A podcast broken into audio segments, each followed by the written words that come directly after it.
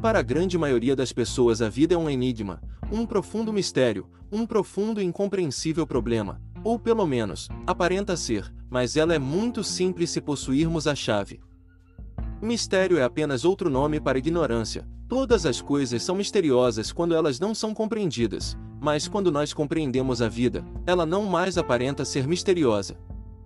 O homem é um ser progressivo, uma criatura em constante crescimento, diante do qual apresenta-se um oceano ilimitado de progresso, o qual só poderá ser navegado e conquistado através do desenvolvimento e da cultura do seu poder inerente, o progresso de um indivíduo é expressivamente determinado por seu padrão mental predominante, isso porque a mente é o fator básico e poder que domina a vida do homem. Toda atenção deveria ser dada ao padrão mental do indivíduo, pois ele irá regular as ações e direções que serão impregnadas todas as suas forças, faculdades e poder.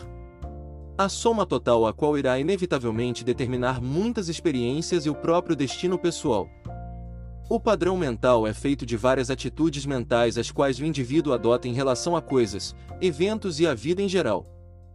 Se suas atitudes são amplas na mente, otimistas no tom, e em verdade com a vida, seu padrão mental predominante irá corresponder e exibir uma tendência altamente construtiva e progressiva.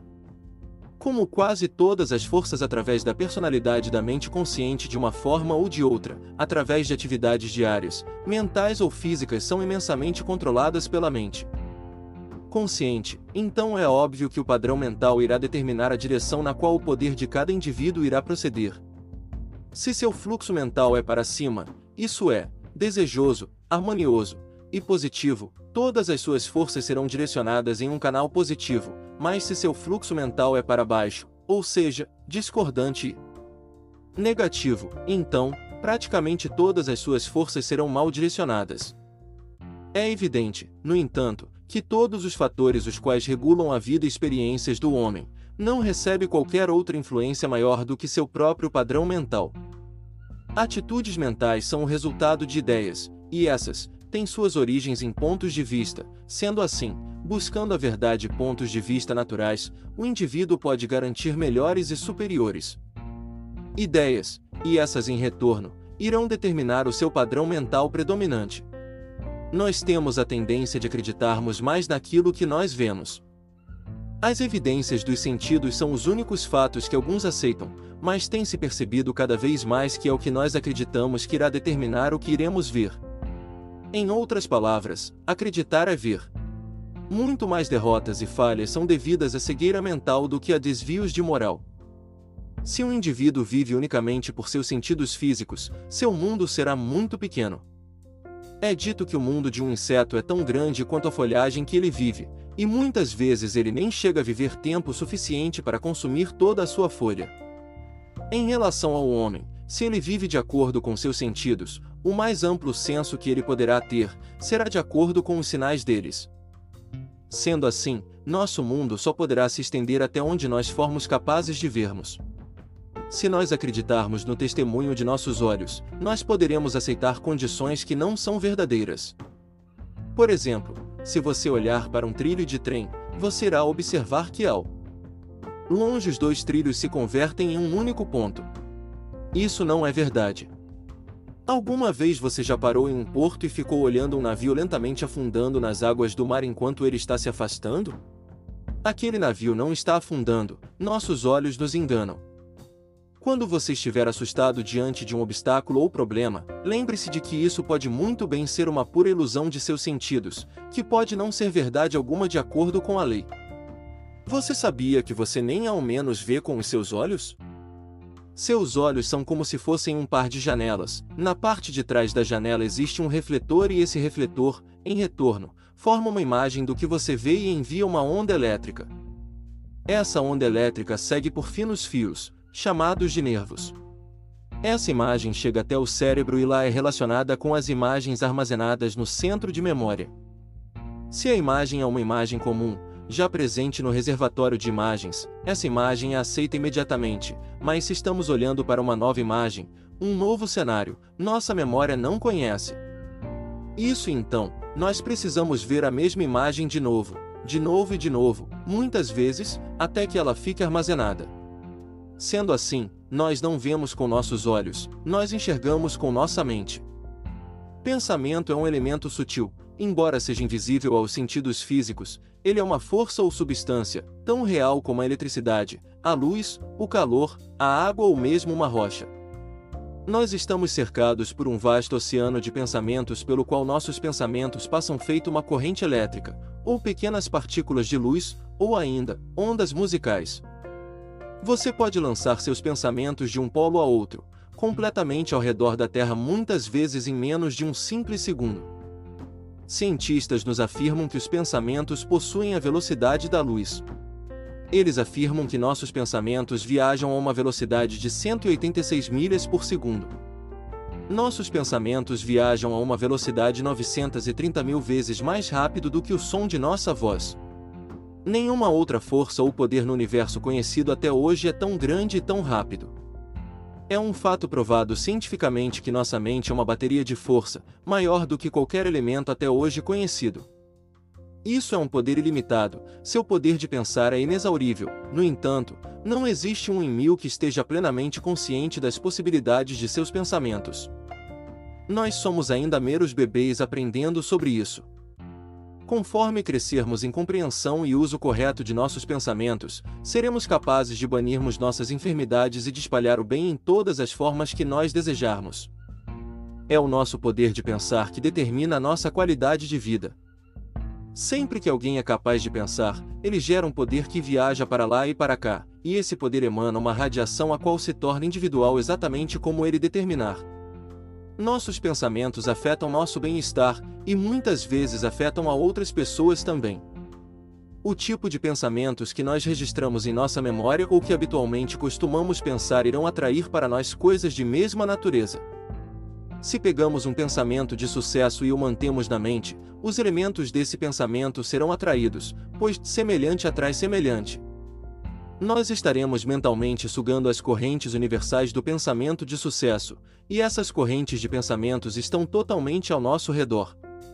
Nós iremos fisicamente contatar quem pensa na mesma linha de pensamento e mais cedo ou mais tarde essa mente aparecerá em nossas vidas. É por isso que pessoas com uma mente voltada para o sucesso ajudam o sucesso vir até elas. Essa é a forma pela qual uma vida de sucesso é encontrada. A lei da mente está em perpétua operação, e opera em ambos os sentidos.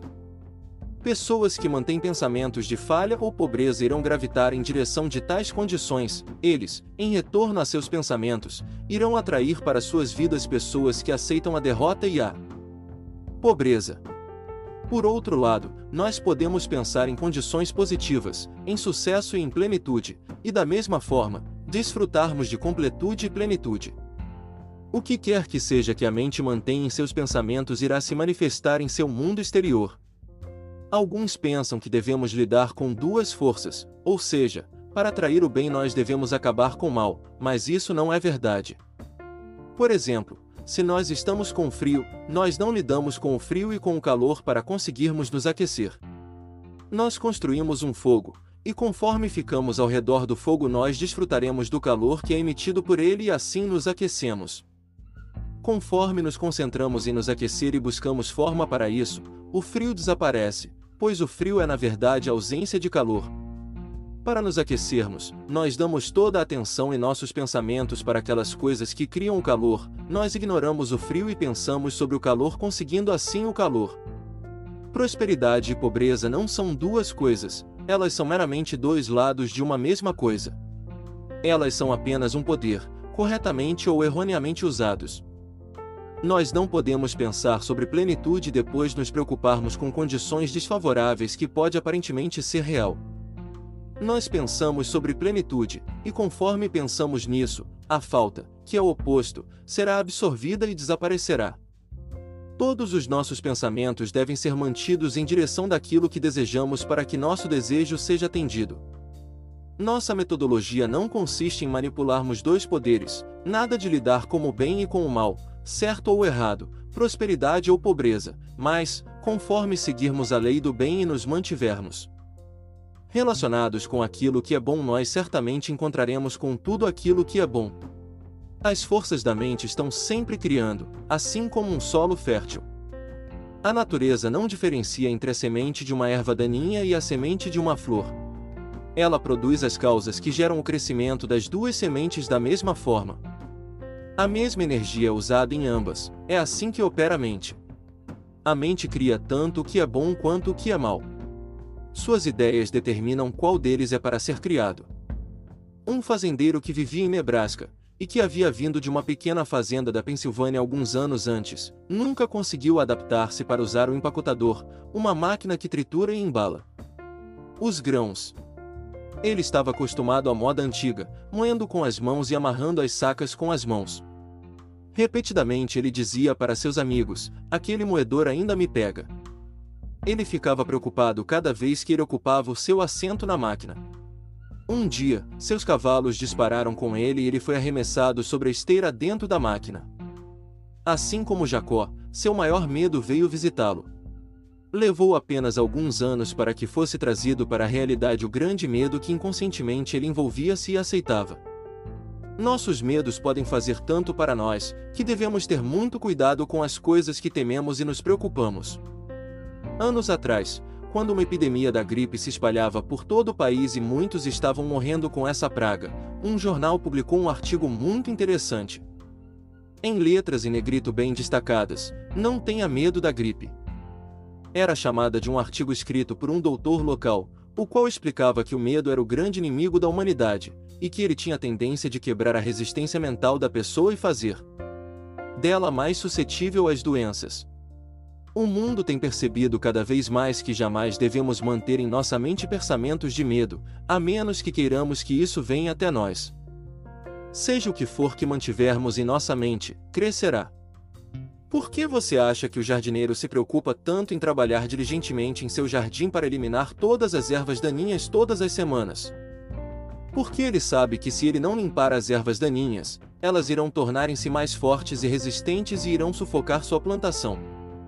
Se alguma condição nos está prejudicando, talvez uma erva daninha que precisa ser arrancada, é importante sabermos que as atuais condições são o efeito do que nós vemos, não é a verdadeira causa que nós vemos. Mergulhe profundamente em seu celeiro mental e encontre o que é a causa. Se porventura não formos capazes de identificarmos isso, existem outros que o são.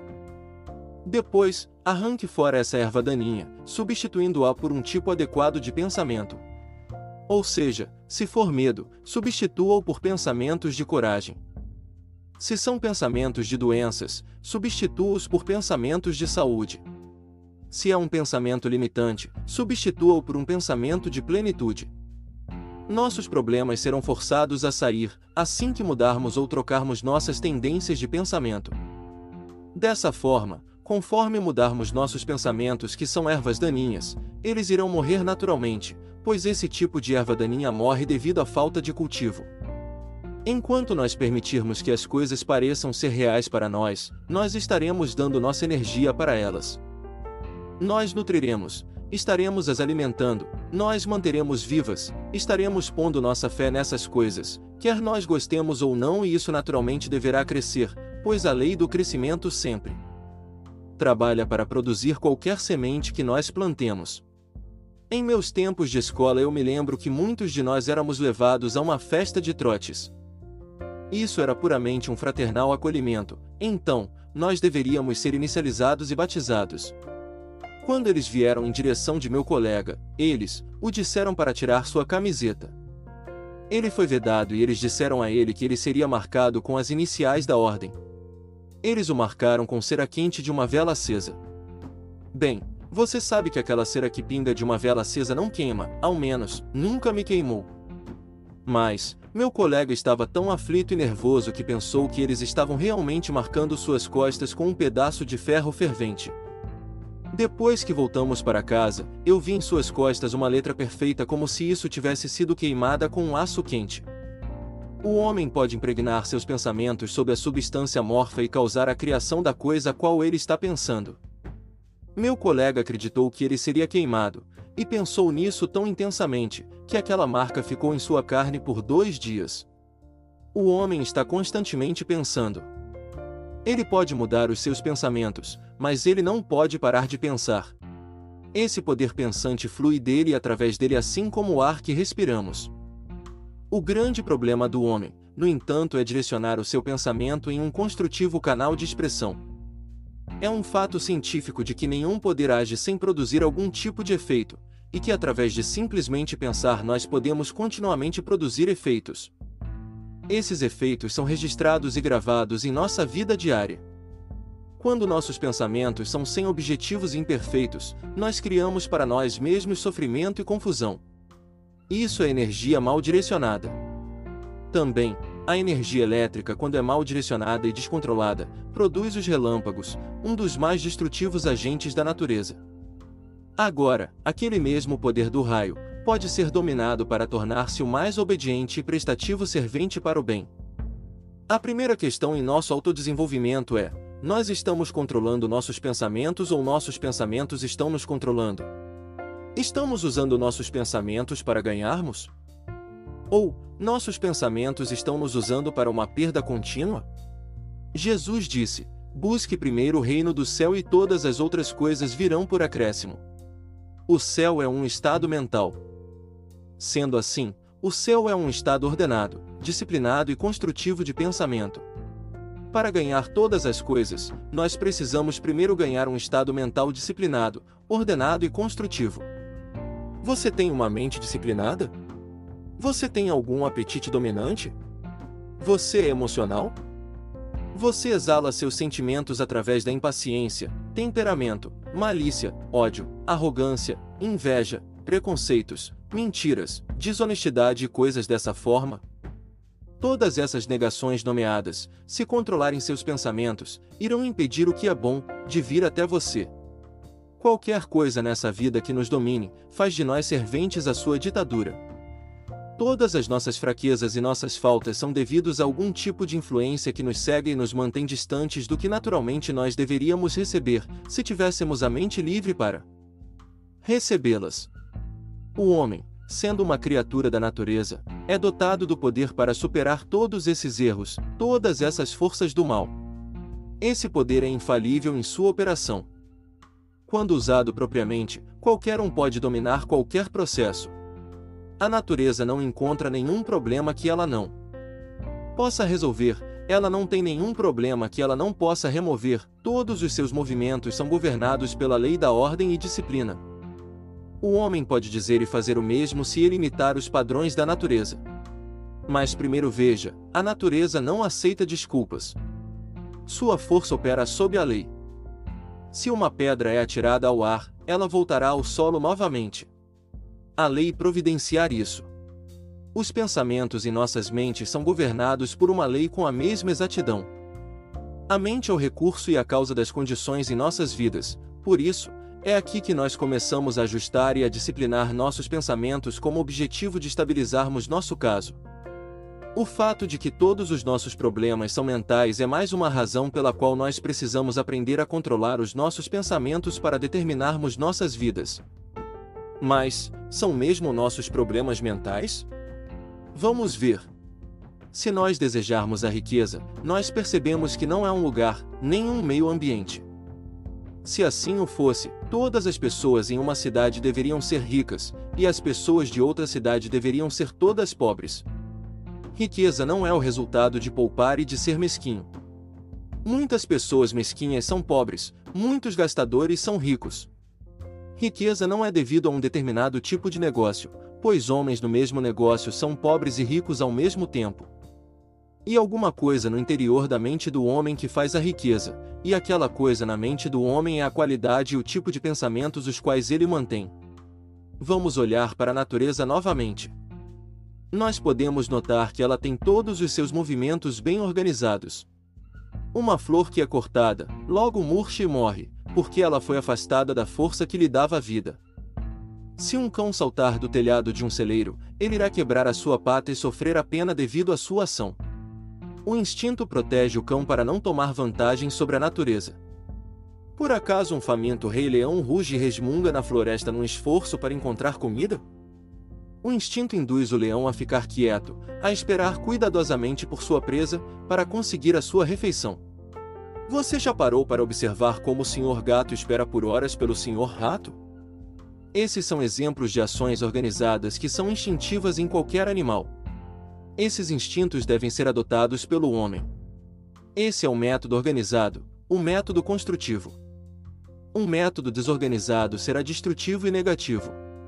Toda ação é o resultado do pensamento. Ele determina as condições da vida, e para termos melhores condições em nossas vidas, nós devemos fazer o esforço para organizarmos nossos pensamentos. Nós desejamos conseguir o melhor em nossas vidas, mas nós não sabemos como pensar corretamente. A grande maioria das pessoas pensam aleatoriamente, elas não têm nada claramente designado em suas mentes de forma que possam basear seus pensamentos. Se porventura, elas têm um design, elas não direcionam seus esforços diários em direção a isso. Muitos de seus pensamentos estão sem controle, caótico e desorganizados. Esse é o porquê que desapontamentos e falhas estão sempre próximos, porque elas mantêm-se na indecisão. Nós atraímos apenas aquilo que pensamos ou criamos, essa é a lei do pensamento. Para conquistar o sucesso, nós precisamos pensá-lo, precisamos trabalhá-lo, precisamos nos tornar o sucesso. Para crescermos, nós precisamos fazer algum esforço para nos elevarmos. Para conseguirmos a felicidade, nós precisamos adaptar nossas vidas com a lei da harmonia e ordem. Para nos elevarmos acima de qualquer limitação, nós precisamos organizar nossos pensamentos de acordo com linhas construtivas. Se o homem deseja escalar uma montanha, ele não se senta lá embaixo na frente e ora para que o bom Deus o levante, esperançoso. De que o Senhor o pegará no colo e o carregará gentilmente até o topo da montanha, ou lhe dará um par de asas para voar. A coisa mais natural a fazer é primeiro organizar seus pensamentos, ele decide que ele irá escalar a montanha e depois ele começa a escalar. Ele escala firmemente, sempre mantendo seus olhos no topo. Ele pode encontrar outro caminho, encontrando outra trilha, ele pode ter o vento girando ao redor, ele pode ter que retornar um passo ou dois, ele pode até mesmo cair, ele pode ter que parar para recarregar suas energias, mas enquanto ele mantiver seus pensamentos organizados e seu desejo focado em alcançar o topo, ele irá inevitavelmente chegar lá. Uma mulher queria se desfazer de sua casa. Ela não conseguia entender o que estava trazendo tanto a sua resposta, pois ela vinha orando, ela disse, por um bom tempo. Eu perguntei a ela: O que você tem feito para trabalhar em união com a lei? Diga-me o que você fez ontem à tarde. Sim, Primeiro ela preparou o café da manhã para a família. Depois ela levou as crianças para a escola. Depois, ela disse, ela sempre passa 30 minutos em silêncio e lendo. Depois, era hora de preparar o almoço. Depois do almoço, seu vizinho a chamou para ver o seu jardim, e ela ficou lá conversando à toa por mais de uma hora. Mas, eu perguntei, o que você fez entre todos esses incidentes? Oh, ela respondeu, qualquer coisa que eu percebesse que deveria ser feita. Eu estou sempre ocupada, o tempo todo, mas não sei como, ela adicionou. Eu nunca gostei de cuidar da casa. Onde ela falhou? Primeiro de tudo, ela não tem disciplina em sua mente, exceto onde os outros exigem isso. Seu marido exige isso, a escola demanda isso, e então ela tem o café da manhã e as crianças à escola sempre no horário. Você não fez qualquer esforço para vender sua casa, eu afirmei. Você acredita que 30 minutos silenciosamente poderiam fazer isso? Ao invés de organizar seu tempo e seu trabalho, você faz o que quer que apareça. Seu trabalho doméstico a controlava, ela não controlava seu tempo ou seu trabalho. Ela viu a verdade. Ela voltou para casa, e todos os dias daquele dia em diante, ela organizava seu trabalho mentalmente. Se ela falava com um amigo ou vizinho, isso acontecia por um tempo determinado. Todos os dias seu trabalho era planejado e então ela conseguia fazer alguma coisa em relação a preparar-se para vender a casa. Algumas semanas depois, uma mensagem chegou até mim, na qual aquela mulher dizia que sua casa havia sido vendida por um bom preço. Ela adicionou: Sabe, eu realmente amo meu trabalho agora. Quando o dia acaba eu consegui fazer muito mais e eu não me sinto nem perto de cansada como me sentia antes. Eu estou ensinando minhas crianças a organizarem seus pensamentos. Você faz o que quer que seja que apareça? Você planeja o seu dia de acordo com que seus objetivos e suas ambições serão conquistadas? O homem que não planeja nós chamamos de viajantes, o que planeja nós chamamos de construtores. Um presidente de uma companhia de automóveis vendeu 76 mil carros em um ano, faturou mais de um milhão e meio de lucro apenas para si. Como ele fez isso? Todos os dias ele cuidadosamente planejava seu trabalho, então, firmemente sua organização foi ficando mais organizada, mais disciplinada e cooperativa, até que eles trabalhavam como uma única unidade. Ele disse, quando entrevistado, que ele planejava mais do que o seu trabalho exigiria, então ele estava sempre certo da conquista de seus objetivos. Quer ele soubesse disso ou não, ele estava em sintonia com a lei do pensamento organizado. Se nós tivermos qualquer problema, é porque nós não estamos controlando nossas ideias. A natureza não tem problemas, porque ela é organizada e disciplinada. Autocontrole consiste em pensamentos organizados e direcionados, isso é, nós começamos com 30 minutos, planejamos nosso tempo e trabalho para que assim estejamos trabalhando firmemente em direção de nossos objetivos. Nós preenchemos nossos dias tão completamente com deveres construtivos que não existe espaço para conversas desnecessárias ou perdas de qualquer natureza em nosso dia. Esse desenvolvimento irá nos proporcionar nos mover firmemente para cima em direção ao sucesso que almejamos. Quando todas as coisas estiverem em harmonia e em ordem, os problemas irão parar de serem perplexos e mistérios irão deixar de serem misteriosos. Conhecimento e entendimento irão substituir o medo e a ignorância, e aquilo que era invisível se tornará visível, aquilo que era desconhecido se tornará conhecido. A vida dentro dessas circunstâncias não será mais um enigma, mas sim, uma clara interpretação da lei do pensamento. Nós somos aquilo que mantemos em nossa mente de acordo com nosso padrão mental. Nós atraímos apenas aquilo que pensamos ou criamos.